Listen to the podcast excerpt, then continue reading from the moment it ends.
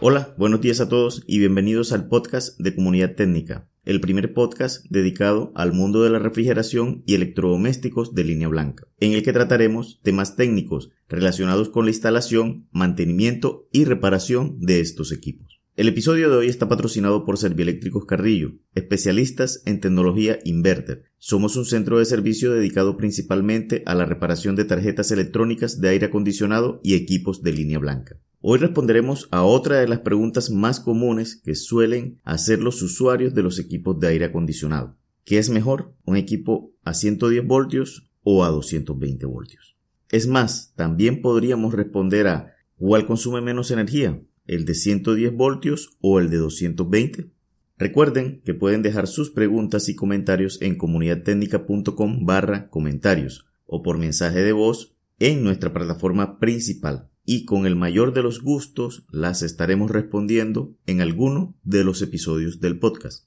Bien, comencemos por recordar los criterios que se deben usar al comparar dos equipos de aire acondicionado. Ya los habíamos mencionado en el episodio 7, cuando explicábamos si el equipo de aire acondicionado inverter consumía menos energía que el convencional, y resaltábamos la importancia del CIR, el índice de eficiencia energética estacional.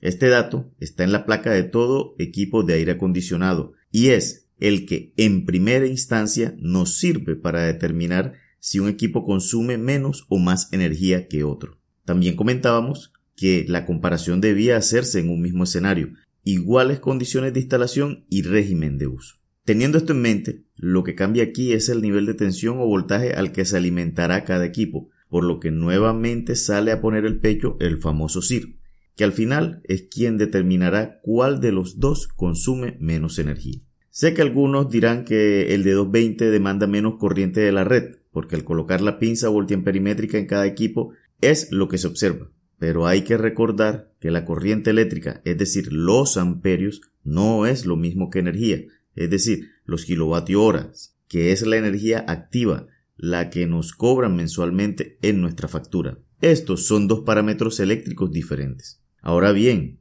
si hay una diferencia entre estos dos equipos, pero en cuanto a las especificaciones de las protecciones eléctricas y el calibre del conductor de la instalación eléctrica que cada uno necesita, porque estos sí dependen de la cantidad de corriente en amperios que demande cada equipo. Por otro lado, tenemos una situación que parece ser generalizada y son las sobretensiones, o más bien digamos la estabilidad de los niveles de tensión. El nivel de 110 es más inestable que el de 220 voltios, incluso desde el punto de vista de regulación de voltaje. Rara vez se escucha decir que se subió el voltaje de 220, pero sí es bastante común escuchar que el 110 se subió. De hecho, la falla más común en las instalaciones de 220 voltios es que el neutro se sulfate o se desconecte, ocasionando subidas de voltaje en parte del circuito eléctrico. Pero finalmente los afectados son los equipos que están conectados y que funcionan a 110 voltios. Por lo que un buen criterio para decidir cuál de los dos equipos es mejor, si el de 110 voltios o el de 220 voltios,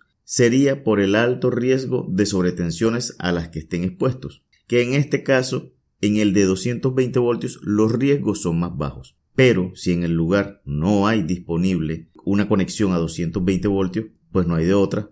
Irse por el de 110 voltios será la opción por descarte. Solo que debemos instalarle un buen dispositivo de protección contra altos voltajes y una buena instalación eléctrica. En otro episodio hablaremos de las sobretensiones, sus orígenes y cómo mitigarlas. Bueno, ya con todo esto espero que podamos explicarle a cualquier cliente, amigo o conocido cuál de los dos equipos es mejor.